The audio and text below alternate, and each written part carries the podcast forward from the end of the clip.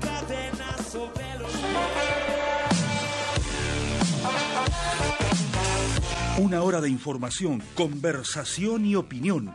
Un punto de encuentro para quienes están aburridos de lo mismo y de todos aquellos que hacen algo por cambiar lo que debería ser mejor.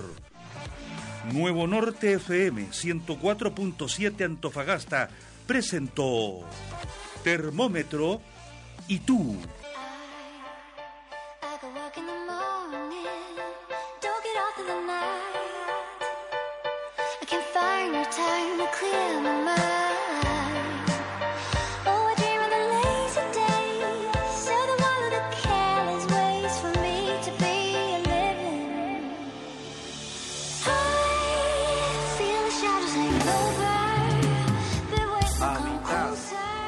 Diseño integral de proyectos. Trabajamos en arquitectura, construcción, trámites municipales, consultorías y autorizaciones sectoriales. Nos encuentran en el WhatsApp más 569 4407 5513. Habitarc es diseño integral de proyectos en arquitectura y construcción.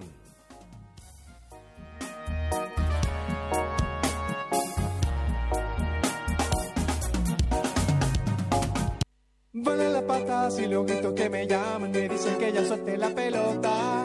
Vamos a perder y ya suena la campana, vamos uno abajo, tengo que intentar hacer un gol. Perfecto, pa' colocarle y de repente te apareces en el fondo. Se me ocurre la fecha. Les damos la bienvenida a Diario Mural, un espacio de encuentro. En Diario Mural podrás escuchar anécdotas, recuerdos, reflexiones, opiniones, arte, música y toda la diversidad de nuestras escuelas. Aquí comienza Diario Mural. Bienvenidos.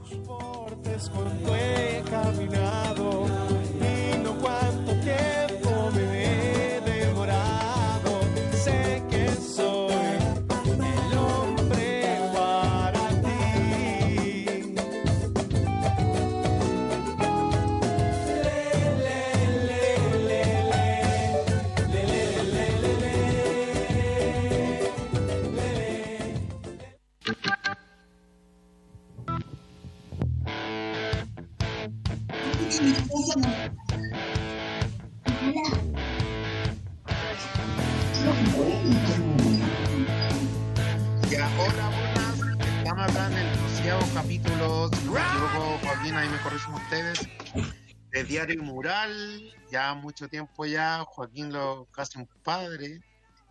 Pero recuerde que Freud dice que hay que matar al padre, así que no, no sé en realidad si eso es tan, tan positivo o tan negativo. ¿Cómo está Joaquín? Abra su micrófono, Joaquín, porque no lo escucho para nada. Ya, bueno, aquí estamos. Estoy bien, eh, contento de verlo a usted de nuevo y Sí. a nuestras invitadas. La bienvenida a Laura y Carmen. Estoy bien, mi familia está bien. Ya, Ya, y Connie volvió de un ostracismo sí. propio. ¿Cómo está Connie? Hola, bien, ¿cómo Hola, están ¿cómo ustedes? Saludos a los invitados también. Muchas gracias por estar acá. A las. A las. la invitada, a las invitadas. O a Bueno, les. o a Les también podría ser. Uno nunca sabe. Ya, entonces está Laura y Carmen. Si se pudiera presentar ahí el que agarra primero agarra. Dele, Carmen. Ya, buenas noches. Soy Carmen García, eh, dirigente del CDL ya, eh, Rendish. Oiga, ¿qué Eh, un CDL? Sí, del CDL, del Rendish. eh, bueno, y, em, y- por eso participamos en- dentro de todo lo que es la parte de salud de las organizaciones sociales y a nivel nacional. También trabajo junto con los usuarios a nivel nacional, los usuarios de los hospitales y de los consultorios. Mira, interesante. Después vam- vamos a andar ahí, en esta primera parte. Pe- Pero para dar el paso a Laura, el, ¿Qué significa la sigla CDL? Consejo Local ¿Ya? de Salud. Ah, ya, Consejo Local de Salud. Ya, muy bien, entonces ahí vamos a hablar. Laura, ¿cómo has estado? Buenas tardes. Bueno, primero eh, darle las gracias por la, por la invitación eh, para, para estar en, en el programa. Es súper importante para nosotros como, como sector subvencionado. ¿ya? Yo soy dirigente del, del Sindicato de Trabajadores de Colegio Providencia, ya que es un colegio particular subvencionado, así que de antemano muchas gracias porque, bueno, lo vamos a hablar quizás más adelante, pero siempre el, el sector subvencionado de la educación queda así como un poquito afuera, cuesta un poco que, que tengamos un poco de, de notoriedad, lamentablemente por, por el sistema de educación que tenemos. Así que eso, muchas gracias por la invitación. Claro, no, gracias a usted. Bueno, bueno, a- empezando ya, porque por problemas técnicos ahí me piden que la pausa será después, pero empezando por, yo por lo menos, por, por Laura, eh, lo que todos hablábamos también, bueno, previamente conversábamos eso, que hay una, a lo menos en lo, en lo comunicacional, en lo local más que todo también, eh, a nosotros ya nos dijeron que no íbamos a volver, o sea, lo dijo la ex alcaldesa, habría que conversar de nuevo para que se mantiene, parece que sí, pero sabemos que eh, al final, igual que la evaluación docente, eh, sus empleadores son otros, por ende la realidad es otra. Entonces ahí, ¿cómo han manejado el asunto? No sé si podemos hablar de presiones, pero ustedes se hayan angustiado por un posible regreso. ¿Cómo, cómo nos puede contar eso? Sí, bueno, Hay-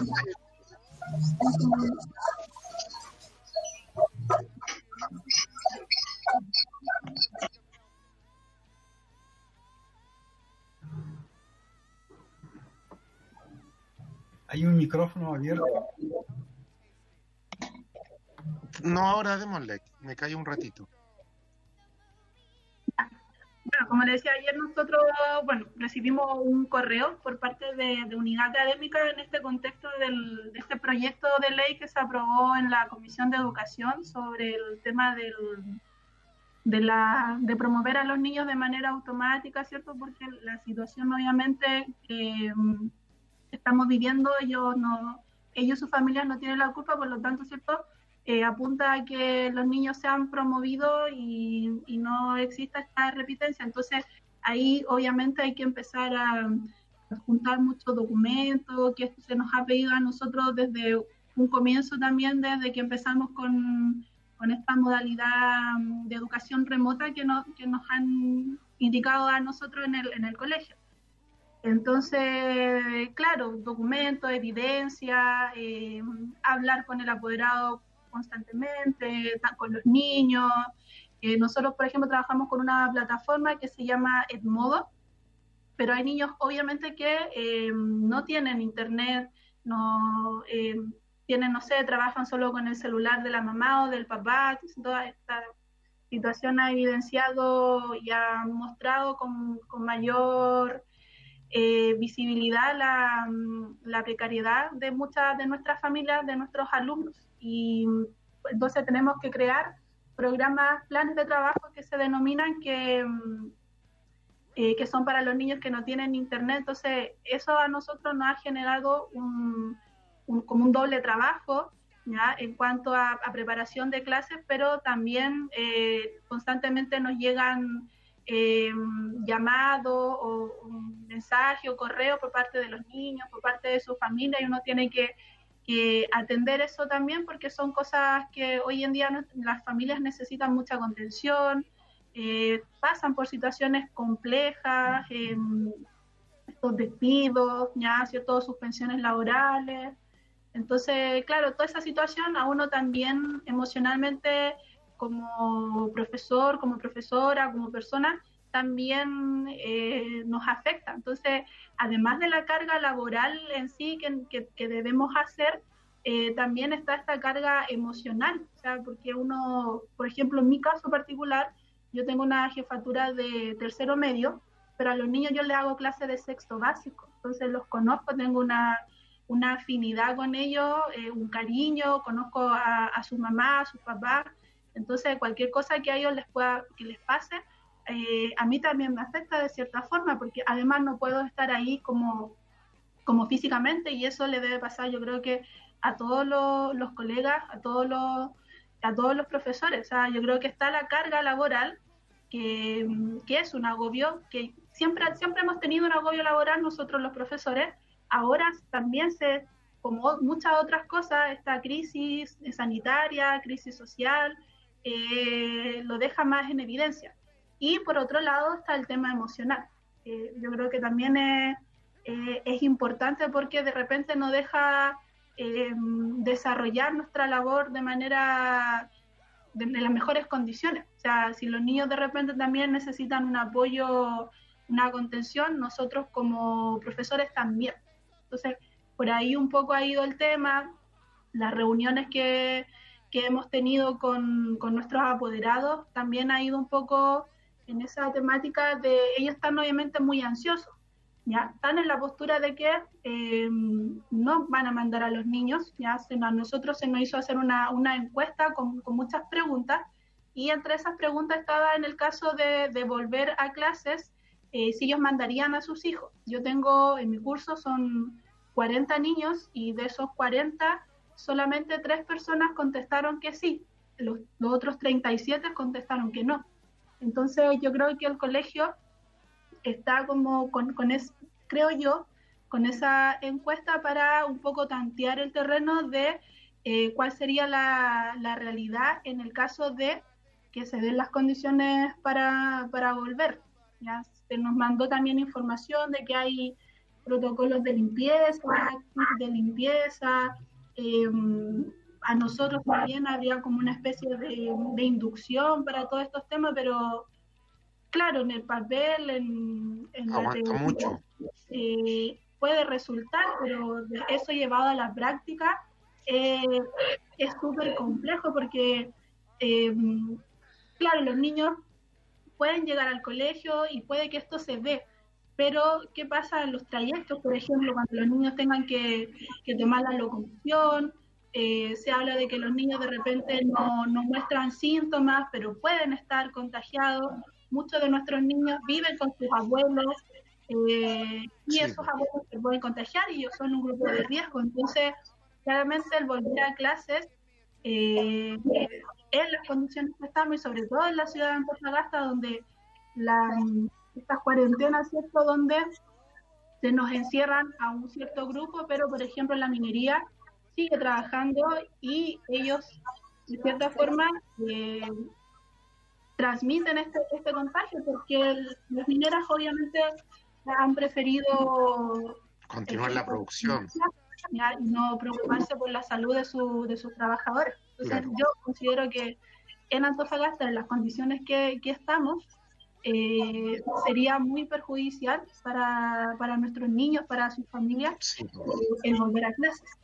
Claro, y ahí, Carmen, enlazando con lo que habla con lo que habla Laura, para dar el espacio a los demás, Joaquín y a Connie, cuando se hablan de estas eh, condiciones óptimas, de, de, de, que las condiciones sanitarias necesarias, del espacio, de la distancia física que debe existir, que nosotros sabemos que en el aula no se cumple, más encima como explicaba Laura que trabajaba con niños chicos, sabemos que hay harto movimiento en el aula, entonces es imposible, es imposible hacerlo. Entonces, eh, Carmen, eh, ¿cómo usted ve la situación?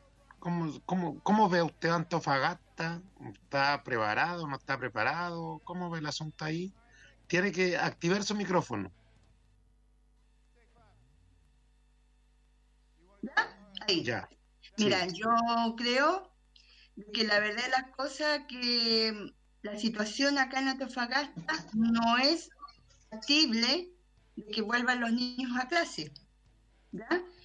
Es verdad, porque el virus eh, anda, como bien decía recién Laura, eh, es una zona minera el virus lo están trayendo todos los días, llega el virus acá.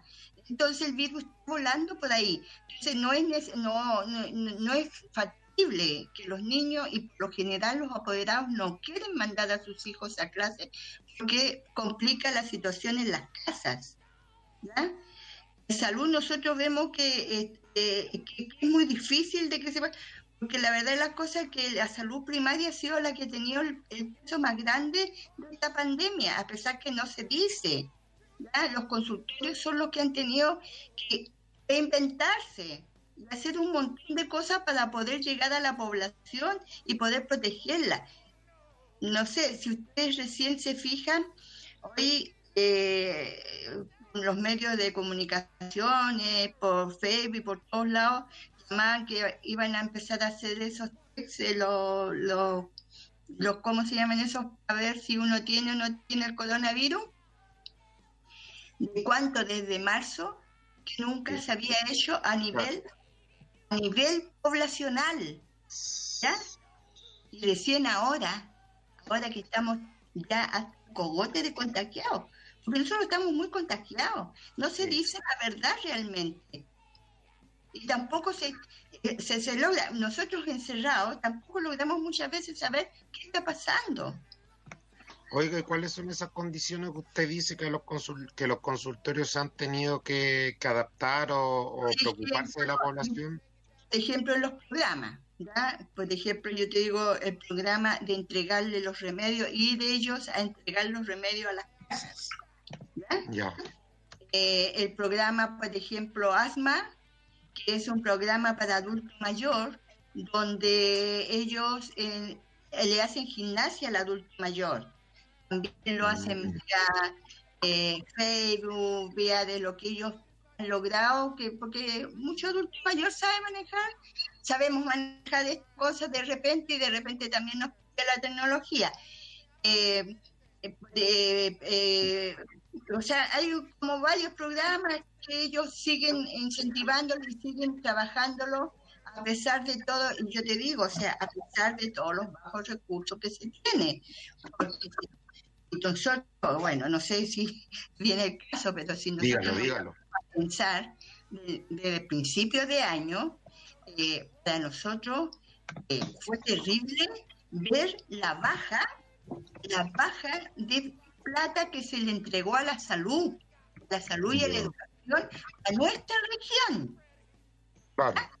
Todos los años, que yo vengo trabajando esto muchos años, vengo siendo dirigente a muchos años, todos los años nos bajaban la, el presupuesto. Suponte tú que necesitábamos 44, nos bajaban 32. Nos bajaban el presupuesto. Ahí el hospital se tenía que ir eh, eh, viendo fiado, que se podría decir viendo fiado, Así mismo. claro, para poder subsistir. Que eh, tenían que ser, eh, ¿cómo se llama? Autofinanciarse, una cosa así. Porque las platas no, no resultaban, no daban. Entonces, en este rato, por lo menos hasta el- en marzo, lo último que este, el hospital regional acá tenía una deuda enorme porque tenía que mantener el hospital viejo. Chuta. Y ahí hay otro lío más. ¿ya?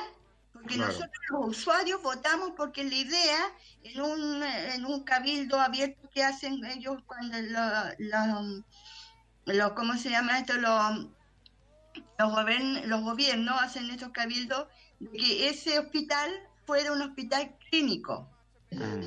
Ya, de ahí empezaron los apetitos y todo, y ahora hay un tremendo lío con ese hospital. Pero, ¿quién tiene, la, tiene que pagar los platos rotos? Es el hospital regional nuestro acá. Aparte de todo eso, tenemos eh, so- eh, concesionado el hospital, o sea, no todo, pero concesionado. Claro. Se supone que el concesionario tendría que tenernos una mantención excelente de ese hospital.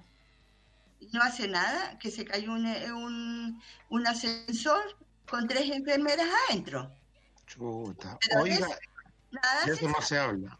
Oiga, y ahí, bueno, eh, preguntando, Joaquín está viendo la palabra, pero a modo de reflexión lo digo nomás, la falta de recursos, y ahí a lo mejor Laura, después de la pregunta de Joaquín, también puede entrar. ¿Cómo se...?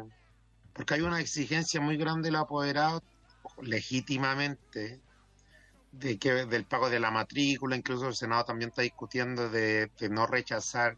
Entonces, bueno, le toca, Joaquín va a hablar, pero interesante eso como la falta de recursos al final se expresa, como dice Carmen, en los dos ámbitos que deberían ser los más esenciales. Pues ahí no, no sé qué, qué opina Joaquín. Eh, hola Aida, buenas tardes. Yo, eh, yo pienso que hoy día hemos tenido la, la suerte de tener tres invitadas que yo creo que van a, no- nos van a enseñar bastante a nosotros y a los auditores. Eh, me ha gustado mucho escuchar a Laura y a Carmen porque eso demuestra la, la gran importancia que tiene la salud y la educación en cualquier tipo de, de sociedad. Y, y a pesar de que Chile es una sociedad que está tan complicada en este momento, a mí lo que más me, me, me- me hace pensar es, al escuchar a Laura, que muchas cosas de las que ella comparte con nosotros, los profesores de la educación municipal en mayor o menor eh, rango las vivimos igual.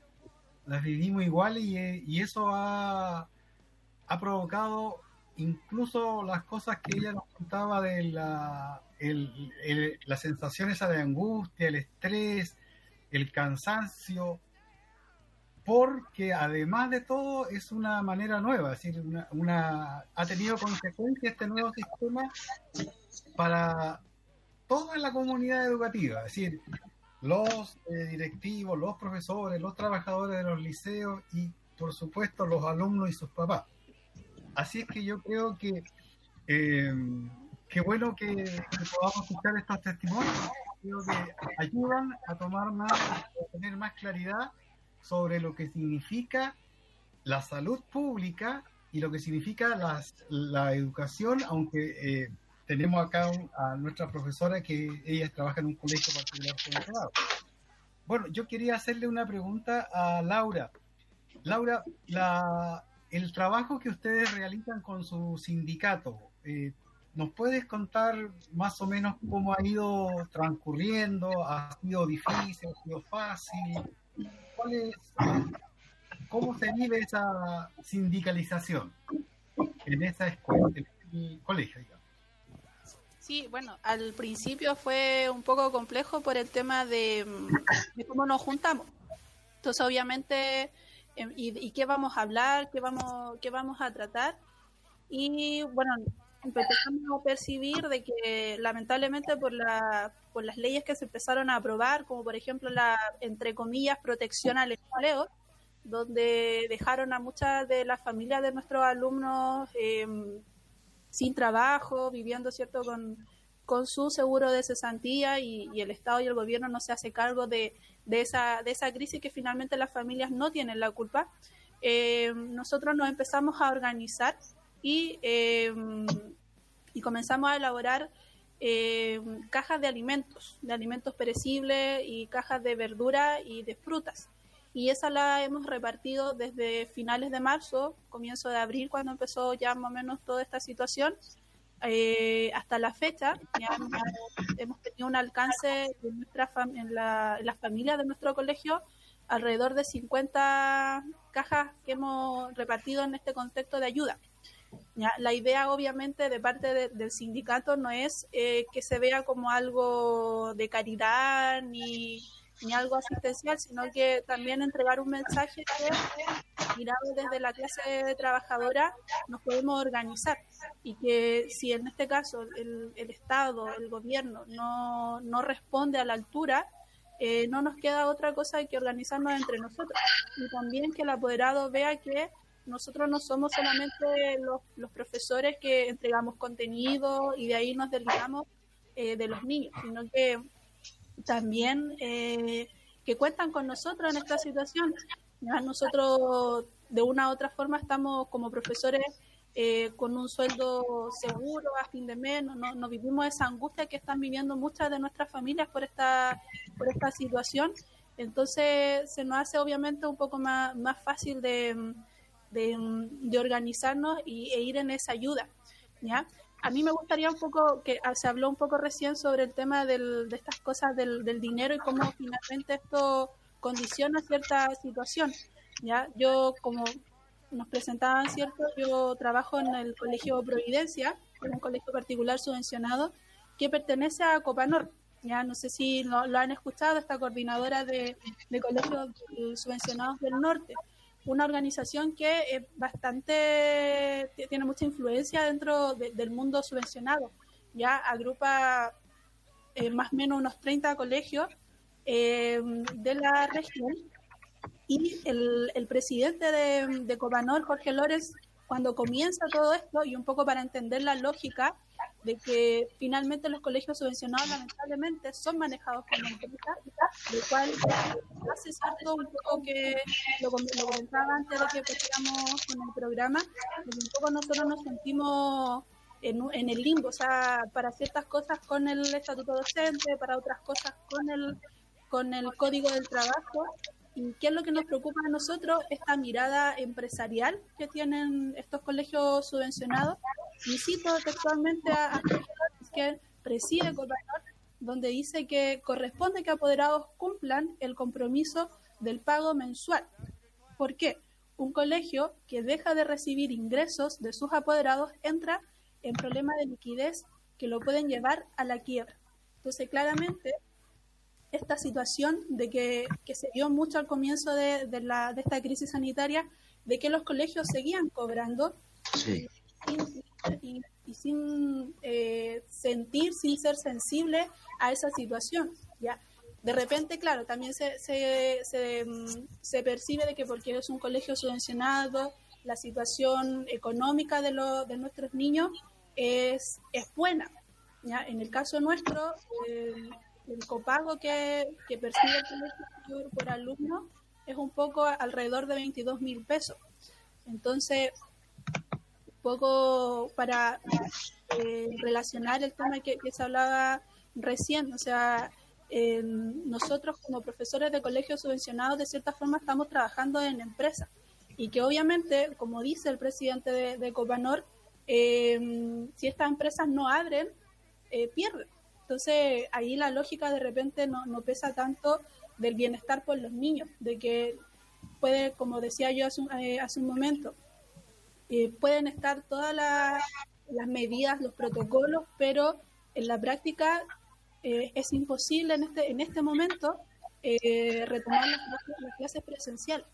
Claro, oiga, y ahí con lo que dice usted, bueno, y ahí a lo mejor Connie puede ahondar, eh, ¿se origina algún conflicto con los estudiantes, con los apoderados? ¿Cómo, cómo usted ve eso desde el mundo estudiantil, Connie, con, con el pago del dinero?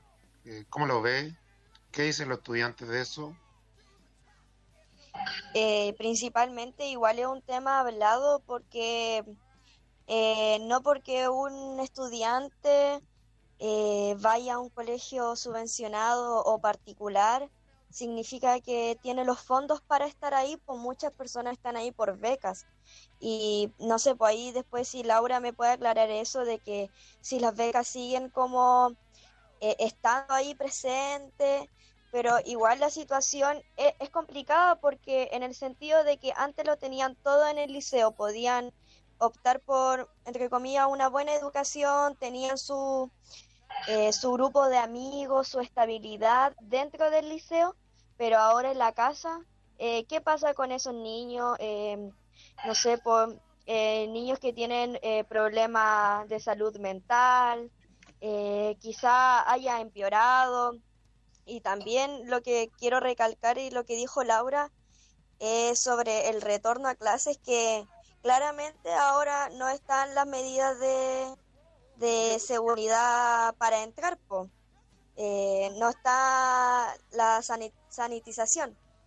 Eh, y no solamente lo veo dentro de, del área del, del estudiante de volver a clase, sino que lo veo también eh, en el transporte público, porque no nosotros no solamente vamos a ser los que entramos a clase, sino que los profesores, apoderados, eh, y todo un, un ciclo de, de cosas y de personas que también van a en- integrarse como al, al mundo y entre comillas la nueva normalidad, pero eh, no va a haber nueva normalidad si no, no hay una vacuna, no hay algo seguro, así que diga esto se acabó, la pandemia se acabó, ya podemos volver a entrar.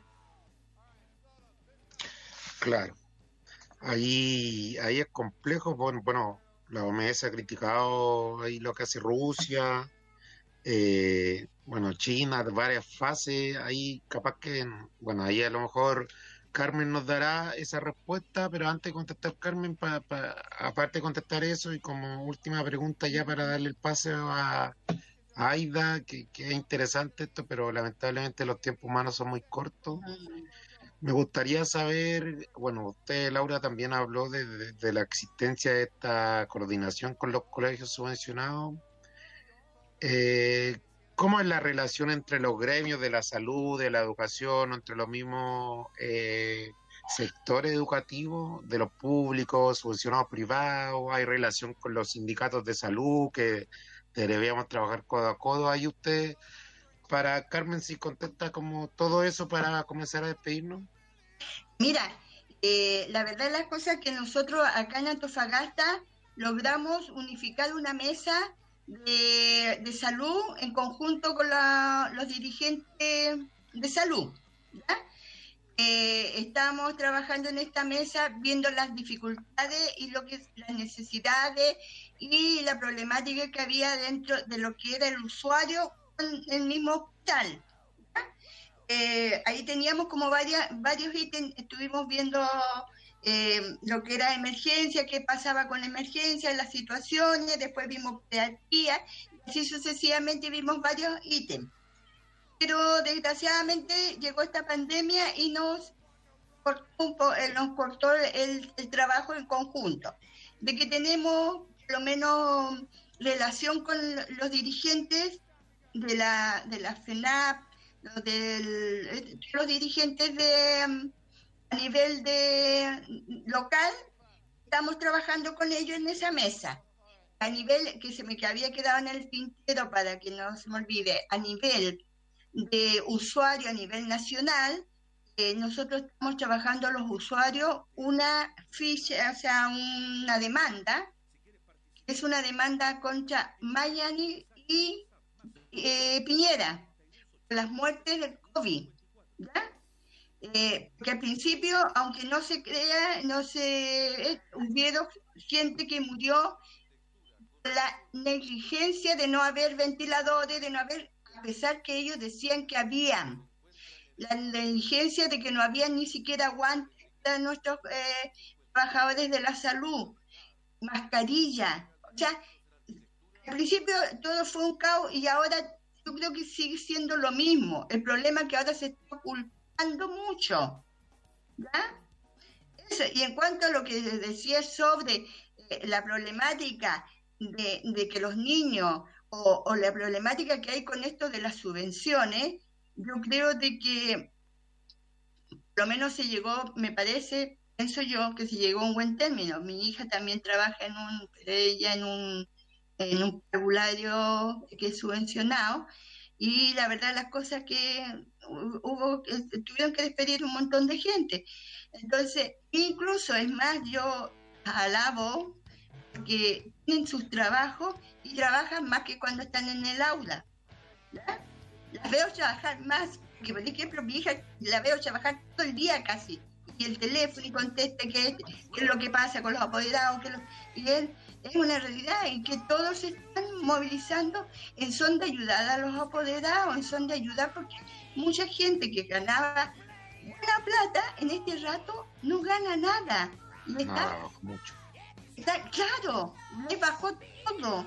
Ya, y, y eso el Estado, el gobierno, Nada, naipe, cayeupe, como se dice. claro. Oiga, Laura, es- perdona, me había olvidado, entonces si es que alguien tiene, tiene algún eh, pariente o que ni Dios lo queda, eh, pariente o alguien que conozca que fue una negligencia sobre el, el virus de ello, que por favor nos avisen y nosotros le mandamos, este, porque vamos a hacer una querella a nivel nacional, junto de la región y todo. Eso era que se me había. Muchas gracias. no, información importante, muchas gracias. Laura, para ir terminando, ¿cómo, ¿cómo la relación con los gremios de educación y de salud? ¿Hay acercamiento? ¿Ahí cómo, cómo se maneja todo eso? Bueno, con el tema de salud, así como con un, con un gremio en particular, no, la verdad es que no existe y debería, debería empezar a, a realizar esa, esa mm, con- conexión, ya porque obviamente en este contexto nosotros requerimos, o sea, yo creo que no sé, el día que volvamos, obviamente vamos a tener que tener ciertas precauciones y ahí claramente necesitamos la asesoría de las personas que, que son entendidas en el tema. No, no podemos nosotros eh, irnos así, a la, como lanzarnos a la vida, por decirlo de alguna forma, si no manejamos eh, las medidas y obviamente lo- las personas pertinentes para ese tema son la, gente obviamente de- del área de la salud. Ya en el caso de, mm, de, la, de nivel subvencionado, bueno, nosotros tenemos un grupo de, WhatsApp donde hay varios eh, colegas que dirigen eh, sindicatos, ¿ya? pero lamentablemente eh, se ha ido un poco mm, saliendo algunas personas porque han tenido esta persecución sindical. O sea, lamentablemente ser dirigente sindical, yo creo que en cualquier empresa, el, insisto, nosotros como subvencionados finalmente trabajamos en una empresa, es, es, es bien complejo. Nosotros, mm, claro, obviamente la, el, los dueños, los sostenedores tienen cierto cuidado porque de una u otra forma la legislación en algo no, nos apoya y nos defiende, pero eh, no es fácil ser dirigente en, en- este contexto que vivo yo, en un contexto de, de colegio, porque eh, hay malas caras, eh, hay de repente pesadeces, ya. Sí. Se, lamentablemente, colegas de repente que no, no resisten, que tampoco te- te- tienen por qué hacerlo, o sea, no tiene que ser una tortura ir a trabajar y relacionarme con, con mis colegas o con el equipo directivo, con el equipo de gestión. Pero Claro. a veces hace, hace eso muy muy pesado el, el- trabajo y obviamente se prefiere la, la sanidad mental, eh, salir de ahí y buscar otra, otra, otro espacio de trabajo. Entonces, ojalá la, nuestro resguardo como, como dirigentes sindicales eh, fuese mayor. Ya de repente la, la institución no, no nos apoya. Sí, está la, la inspección del trabajo, pero nosotros el año pasado tuvimos una situación por práctica antisindical con el colegio y, y la verdad es que mucho apoyo de la inspección tampoco tuvimos. O sea, no, no es una, una Un ente que resguarde certeramente. Es difícil. de repente uno no, no se maneja porque también son cosas técnicas, cosas legales que uno lee, pero de repente igual necesita un, una asesoría de- del entendido, como hablábamos Claro. recién, el tema de, de salud. Yo el día de mañana, si voy a trabajar al, al colegio, necesito saber medidas que obviamente yo como profesora no las sé, pero recurro al, al profesional. Entonces, claro, ma- mantener esta coordinación con los colegios subvencionados se nos hace un poco complejo porque la persecución sindical eh, es compleja y es difícil de, de sobrellevar. Sí, pues, mu- muchas gracias Carmen y, a Laura y ahí con lo, una reflexión a todos en realidad cuando bueno cuando Carmen dice que va a poner una denuncia, cuando Laura usted manifiesta la importancia del rol sindical, es importante entender en las comunidades que los liderazgos solamente buscan fortalecer el trabajo y, y no al contrario. Bueno, muchas gracias por la participación. Ahora vamos a un tema no voy a decir el nombre porque él mismo se va a presentar, pero gracias, hasta otra. Gracias, gracias por la invitación. Muchas gracias. Bueno, ahora vamos a... ¿Estamos al aire o no? Raúl. Hola, hola, yo soy Malcu, cantautor y compositor de música andina de la ciudad de Antofagasta y les quiero presentar esta canción de mi autoría que lleva por título Luna de Plata. ¿Dónde estarás, luna de plata? ¿Dónde se irán todas mis lágrimas? porque se van todos mis sueños de aquí, se alejan ya de mí, tornando mi sentir en.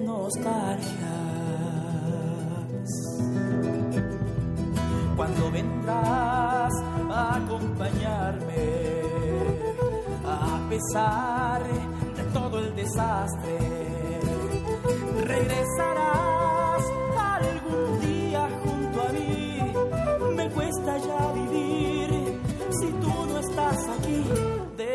encontrarte.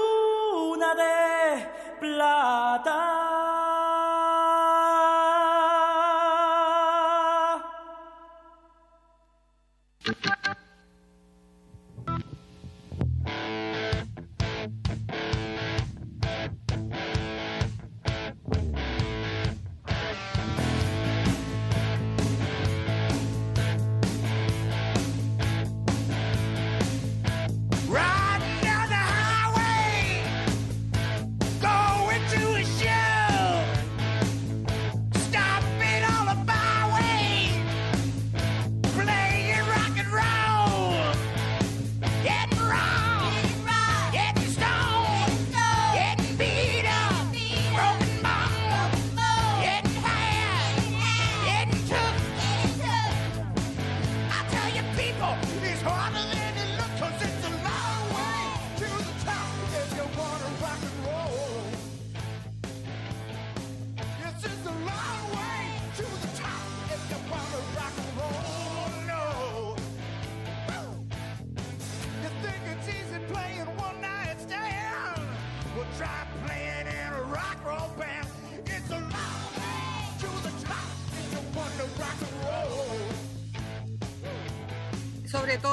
tiempo de pandemia en que estamos todos más encerrados y necesitamos eh, valernos de todos estos medios para poder eh, relajarnos y, y sobrellevar lo que es el encierro y la angustia de no saber cuándo va a terminar. Eh, te podría contar sobre mi grupo de lectura. Bueno, eh, yo estoy en esto de la, de la promoción del fomento lector desde el año 2007, eh, cuando con un grupo de personas pertenecientes a la Diván, amigos también de bibliotecas, eh, formamos un grupo para eh, dar clubes de lectura, hacer clubes de lectura en la INP, porque nos dimos cuenta que el adulto mayor necesita también ser organizado para hacer ciertas cosas. Bueno, después que terminamos esto que se hizo con un proyecto de fondos del libro en- eh, por esos años, 2007, eh, la gente quiso seguir después del proyecto. Entonces seguimos con lo que teníamos, se fueron eh, sumando otros. Después eh, nos, nos cambiamos de la INP a trabajar a la biblioteca que está al lado del Teatro Municipal. Y bueno, de un club, dos clubes, finalmente en este momento tenemos ocho y estamos trabajando al alero de la biblioteca regional. Bueno, ya una vez que la biblioteca regional se inauguró, eh, en base a proyectos también, porque tú sabes que sin plata eh, no podemos hacer grandes cosas y se necesita plata para comprar libros en cantidades. En cantidades, ¿por qué? Porque los clubes son eh, conformados por 12 lectores, pueden ser hasta 15. Más que eso no es ideal porque todos eh, tienen que dar su opinión, conversar sobre el libro. Entonces, por eso, cuando llega mucha gente, se forma un club nuevo. Y, y bueno, en eso estoy, yo también escribo, así que bueno, todo eso me ha servido en lo personal y a los que me rodean, tanto familia como lectores, para hacer un poco más eh, llevadera esta etapa que estamos viviendo de confinamiento. Aida, qué, qué interesante lo que nos cuenta. Pero usted también me anteriormente me contaba de su trabajo en las poblaciones, al parecer, si no me equivoco. Oye, claro, mira, ese ha sido uno de los trabajos más lindos que yo eh, como persona eh, he tenido la oportunidad, porque la verdad de las cosas que yo eh, creo que eso eh, va a quedar en, en- en las poblaciones, porque un trabajo que no lo hice yo solamente, ¿no? Con un grupo de personas y también liderados por la DIVAN. Siempre trabajamos eh, al alero de la DIVAN, que es la Dirección de Bibliotecas Regional, ¿ah? Eh, para toda la segunda región. Bueno, eh, con este grupo quisimos, eh, quisimos llevar biblioteca donde no hay. Algunos eh, decían, no, en las poblaciones la gente no lee, pero no es así, porque la persona que no tiene para comprar libros o que no tiene una biblioteca en su población, tiene que gastar plata para ir a una biblioteca. En ese tiempo había que pagar en la biblioteca para sacar el carnet, ¿te acuerdas de socio? Claro. Bueno, Sí. en eso eh, sucedía que mm, la persona después tiene que ir a entregar el libro. Después al año tiene que renovar el carnet. Bueno, es todo un cuento. Entonces las personas eh, no están motivadas. Ya con todo eso viene una desmotivación, pero eh, nosotros en cinco años alcanzamos a abordar 12 poblaciones. Te podría nombrar algunas así al vuelo, como Chango López, René Schneider, Ira Razabal, mm, varias más. En fueron 12 en total. Bueno, lo, lo que te podría decir así bien resumido eh, en esta experiencia es que los niños empezaron a motivar, porque llevábamos algún cuentacuento todas las semanas y iba motivando. A algunos niños más grandes, adolescentes, nos decían, mire, yo no leo, a mí no me gusta leer, pero lee el Condorito. Esto también es lectura. Lee este cómic. Entonces tratamos de enganchar a las dueñas de casa. No, mire señora, yo no leo. Pero usted cocina, no, es que esas recetas son con ingredientes muy caros, ¿no? Si tenemos cocina popular. O sea, íbamos súper armados para todas las respuestas. Mira, te digo, la gente cree que no le va a gustar, pero finalmente se enamora de los libros. Por ejemplo, te digo eh, así, eh, de repente yo le decía a una dueña de casa, mire señora, usted sabe lo que es la droga, ¿no es cierto? Mire, esta novela cortita, porque ese es un punto muy importante, la gente que no está acostumbrada a leer, uno no puede llegar con un libro guatón, con un libro de petete más o menos, sino que tiene que llevar cuentos cortos, 20 páginas, máximo 40, eh, historias bonitas, historias reales, que estén basadas en hechos reales, para que la persona se enganche, o sea, sepa que la literatura no es algo científico ni es una cosa que no va a entender. Entonces, mire señora, esta, este cuentito, este libro, mire qué lindo, se llama El hombre de la armadura oxidada, por ponerte un ejemplo. Este que los hombres se ponen una armadura, ¿ve? No ve que no, ellos no demuestran sus sentimientos, a veces te quieren sacar la armadura, pero ya es demasiado tarde. ¿Te fijas? Eh, la armadura se pega al cuerpo. ¡Uy, qué bonito! Ya déjamelo. Después, señora, usted no ha tenido alguien en la familia que se drogue, usted sabe cómo es el flagelo de la droga. Mire, acá hay una abuelita, una abuelita que cría a la hija y la saca de la droga a la, a la nieta, porque la hija murió por la droga. Entonces ella ahora está luchando para sacar a la nieta. Pucha, qué lindo. Y así fuimos haciendo lectores, pero un trabajo, yo digo que es un trabajo lindo, pero es arduo. Primero que nada, nosotros íbamos, nos instalábamos en las juntas de vecinos, ya todo ya organizado, acordado, nos instalábamos en la junta de vecinos, pero la gente no va, no es llegar y decir, oye, mira, ahí hay un cartel, hoy día trajeron libros. Hay que hacer un trabajo puerta a puerta también. Pero mira, vale la pena porque cuando la gente se engancha, llegó un momento ya que la gente sola venía, quiero sacar este, quiero entregar. Oye, mira, un trabajo hermoso que ojalá en algún momento alguien lo pueda retomar. ¿ah? Lo pueda Sí. retomar. Y te digo, fueron cinco años que yo eh, con mucho cariño. Oiga, Aida, y una pregunta de mi parte y una petición después, no sé, Connie, para, para terminar, porque ahora tenemos que después ¿Ya? tiene un programa llamado Antofa Emergente, dedicado al arte, en la cual usted igual podría participar ahí. Ahí le doy el contacto interno, no sé. Pero pregunta, ya que hablamos de colegio, eh, ¿usted notaba que eso, cuando hacía trabajo en poblaciones, eh, los estudiantes tenían el hábito de leer en la escuela o, o se sentían encantados con el trabajo que hacían y le comentaban por qué no leían en la escuela y esas cosas? Y una petición de mi parte, después que contesté ese, ¿usted nos puede deleitar con, con un fragmento, un escrito, lo que usted desee que, que haya sido por su puño? Bien, sí, mira, eh, de los colegios te respondo. Yo también estuve haciendo talleres de escritura eh, o de lectoescritura, que es encantar a los niños a leer y también a escribir.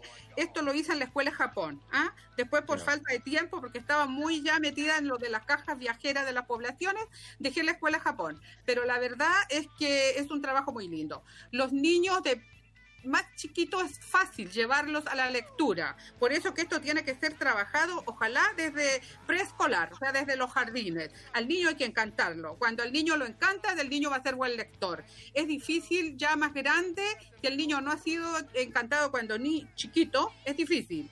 Pero en estos momentos yo em, aprecio de que los niños están leyendo. Oye, están leyendo eh, también en las pantallas y eso también vale. Leer en los celulares, leer en los tablets, leer en la pantalla. Y aprovecho de recomendar que mm, en estos momentos no se lea tanto en pantalla, porque estamos ocupando mucho la pantalla, entonces los Claro. ojos se están viendo eh, afectados. Eh, ojalá todos leyeran eh, el, libro, ¿ah? pero como te digo, eh, esto de la, de la pantalla, pero los niños, los niños eh, está aumentando un poquito, es un trabajo lento, pero yo aprecio por esto, por lo que te decía, por la actual tecnología, los niños están leyendo un poco más. Oye, no importa que lean de cómic, no importa que lean cosas fantásticas, pero están leyendo, están leyendo un poquito más, sí. Oiga, ¿y, y nos podría delistar con algo? Ya, a ver, em, ¿Le gustó, Joaquín, mi propuesta? Soy un poco inteligente para, para que usted lo vea. Claro. No, Sí. creo que debe seguir usted haciendo mérito. Vale. a ver. Oiga, muy interesante. Yo paso el dato. También estamos trabajando ahí en la en el macro campamento Balmaceda y ¿Ya? también lo- los dirigentes están armando ahí una, una biblioteca por si tienen algún contacto o, o los que están escuchando en realidad si, si se entusiasman. Bueno, ahí nos contactan por Facebook, Instagram, por la radio. Pero bueno, para hablar más, demos paso a... eh, te digo una cosa, yo estoy leyendo en estos momentos mi libro cabecera, es, es este de Saramago, que está muy de moda, porque es eh, ensayo de la ceguera, es un mundo donde empiezan a quedar todos ciegos eh, debido a un virus, ¿no es cierto? Sí. A un virus y mm, te voy a leer un- bueno, mejor te leo la, la reseña, la reseña para los lentes, dice, un hombre parado ante un semáforo en rojo queda súbitamente ciego. es el primer caso de una ceguera blanca, porque se supone que la ceguera es negra, pero estos ciegos, algo bien especial, veían todo blanco. ¿ah? Los ciegos tendrán que enfrentarse con lo que existe en lo más primitivo de la naturaleza, la voluntad de sobrevivir a cualquier precio. Ensayo sobre la ceguera es la ficción de un autor que nos alerta sobre la responsabilidad de tener ojos cuando otros los perdieron. ¿Por qué? Porque a- a los que quedan, los pocos que quedan viendo, van a tener que tomar toda la responsabilidad. ¿Ah? Ahí voy yo en el libro. Entonces se ve, oye, muy parecido a lo de ahora, les van a dejar en, ca- en cajitas la comida, pero resulta que por decir, te llevan 20 cajas y al otro día ya hay 30 ciegos o 50. Entonces las cajas tienen que dividirla y como están ciegos, más lo que votan, después andan buscando en el suelo las migajas. Oye, no, mira, eh, el libro es fabuloso y, y muy, muy actual, muy actual. ¿ah? Por eso yo a todos los que están escuchando les digo, lean, lean, de verdad. Eh, si tienen cualquier libro, no hay libro malo, siempre se aprende, siempre se aprende. Nosotros tenemos grupos de escritura, de lectura maravillosos y ahora que estamos conectándonos es increíble cómo hemos logrado pasar esto, este encierro en una forma muy culta. No veo una forma. Oiga, y Connie, ahí para usted termine este programa y señalando algo que tal vez nosotros fuimos los ciegos en nuestra mayoría y la generación de Connie y los que vengan van a tener que guiarnos el camino. ¿Cómo, Connie, ve usted la relación de los estudiantes con la, con la lectura o algo que comentar? ¿Usted ha leído algo?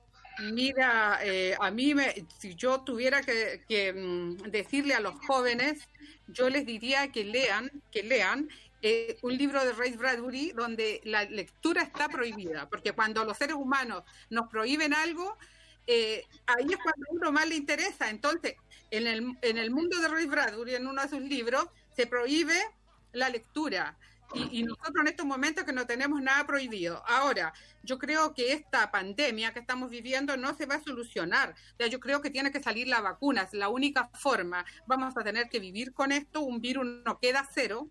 No creo que el virus llegue algún día a cero, pero sí, mientras aparece la vacuna, tenemos que nutrirnos, aprender, aprender para poder guiar a los que vienen ¿ah? y para poder quitarle los miedos a nuestros jóvenes, a nuestros hijos, eh, a los que tienen nietos, no sé, yo tengo hijo profesor también, tengo un hijo profesor y él está muy empeñado en que los niños eh, pierdan los miedos. Tenemos que perder los miedos. Mira, yo escuchaba recién a, otros invitados y me parece muy bien, muy bien eh, eso, no tener miedo a estar en un sindicato. Tenemos que entregar a la sociedad desde nuestro ángulo. Yo entrego del ángulo literario.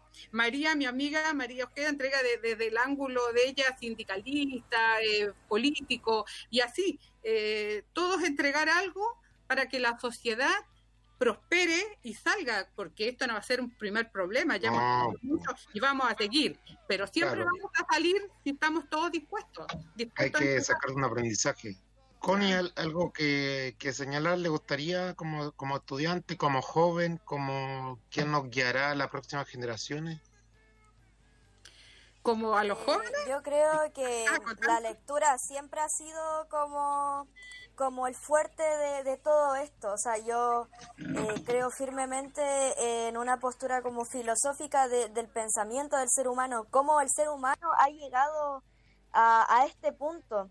O sea, no solamente en el ámbito eh, del pensamiento, sino que en el ámbito científico, cómo hemos podido eh, construir todo estos aparatos científicos que también no, no han proporcionado salida, ayuda, y ahora también como viéndolo en un ámbito futurista así, eh, a mí no me gustaría, no me gustaría, pero se está, digitali- se está eh, digitalizando todo ahora, eh, como digo, no me gustaría, pero ahora casi todos los libros están en PDF. Y no sé, pues ahí como decía Aida, también hay una, esta cosa que, como la ceguera, como hablaba de su libro, que quizá te hace pensar más cosas, así como, no sé, pues cuando uno lee eh, eh, texto antiguo y tienes que pensar así como para llegar a su significado. Y también admiro mucho de que tenga como un club de lectura porque siempre a mí me han, me han me ha gustado leer y me ha gustado compartir así lo que leo. Eh, sobre todo así como eh, posturas filosóficas, así como el mito de la caverna, eh, Platón, Aristóteles. ¿Qué libro está leyendo ahora, Connie, para, para despedirnos, para saber nomás? Ahora estoy leyendo la Divina Comedia. Mire, mire, ojalá no, no lleguemos al, al infierno. No, buen pronóstico. A los nueve círculos. Claro, sí.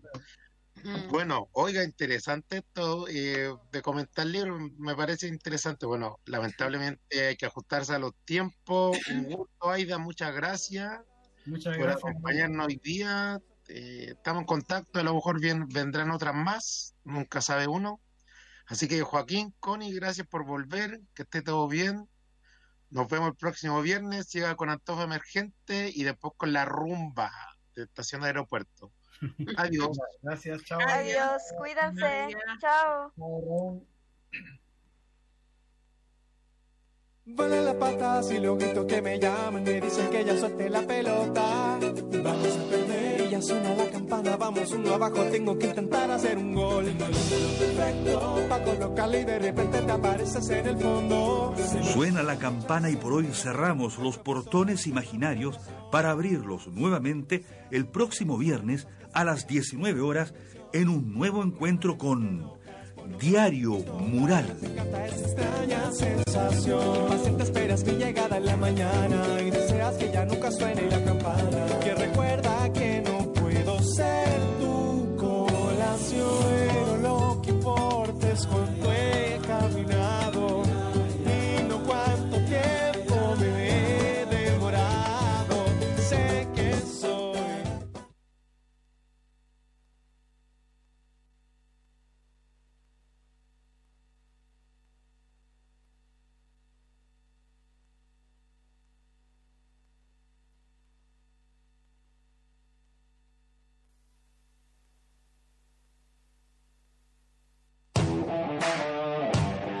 Escuche todos los martes y jueves desde las 19 horas Norte Deportivo, con toda la actualidad del deporte amateur de nuestra región.